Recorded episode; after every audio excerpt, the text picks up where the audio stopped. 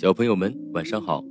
今天给大家带来的绘本故事是《一百个睡前故事之极光的颜色》。伴随着最后一片雪花飘落，持续几天的降雪天气终于结束了。阿伦戴尔城堡中，一直守在窗前关注天气情况的安娜欢呼出声：“雪终于停了！”我终于可以出门去北山看美丽的极光了。已经好几天没有外出的安娜一边说，一边开心的在原地转圈。极光是阿伦戴尔王国最特别的景象。每到冬天，运气好的人会看见多彩的极光出现在北山上空，它像飘带一样悬浮在夜空中，浩瀚又神秘，吸引。无数人仰望苍穹，惊叹不已。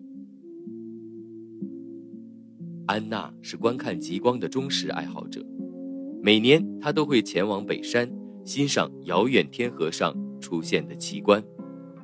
看来今年也不例外。马上要出发去看极光了，安娜在房间里四处翻找，找出了画架、画笔和满满一箱子的颜料罐。他兴奋地说：“今晚我要出去写生，把阿伦戴尔美丽的极光画下来。”艾莎才走进安娜的房间，就听到了她的豪言壮语。艾莎微笑着走进安娜，鼓励她说：“你一定可以的。那么，让我来担任你的助手吧，我可以帮你背颜料箱。”谢谢，不过这个颜料箱很重的。安娜有点担心姐姐拿不动，听了妹妹的担忧，艾莎想到一个好主意。也许你并不需要把全部的颜料都带上。你说的没错，我只需要几种颜色，比如蓝色。安娜一边在颜料箱里挑挑拣拣，一边把自己选中的颜料递给姐姐。艾莎把蓝色颜料接了过来，欣喜地说：“看。”它跟我的裙子是一样的颜色，橙色也要用。我见过橙色的极光，它出现在蓝宝石一样深邃的夜空里，真是美极了。安娜说着，把橙色颜料递给了艾莎。还没等艾莎说什么，安娜又发现了绿色颜料，她兴奋地对艾莎说：“怎么能少得了绿色？”说完。安娜把颜料箱中绿色系的颜料都挑了出来，放在艾莎的手中。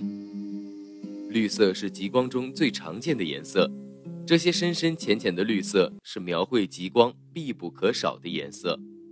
不过，这几个颜料一塞进来，艾莎就有点抱不动了。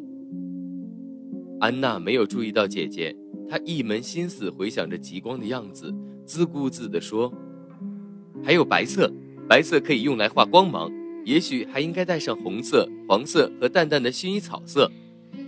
最后，安娜把箱子里的颜料都挑了出来。艾莎吃力地抱着一大堆颜料，颤颤巍巍地说：“我可以借那个颜料箱来装它们吗？”安娜笑眯眯地说：“当然可以。”哦，这可不是安娜的错，都怪那绚丽多彩的极光，它曼妙多姿，如烟如雾，让人着迷。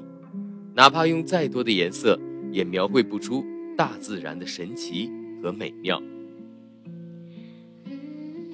今天的故事就到这里了，小朋友们欢迎点击并关注我的主页，更多好故事期待您的收听，再见喽。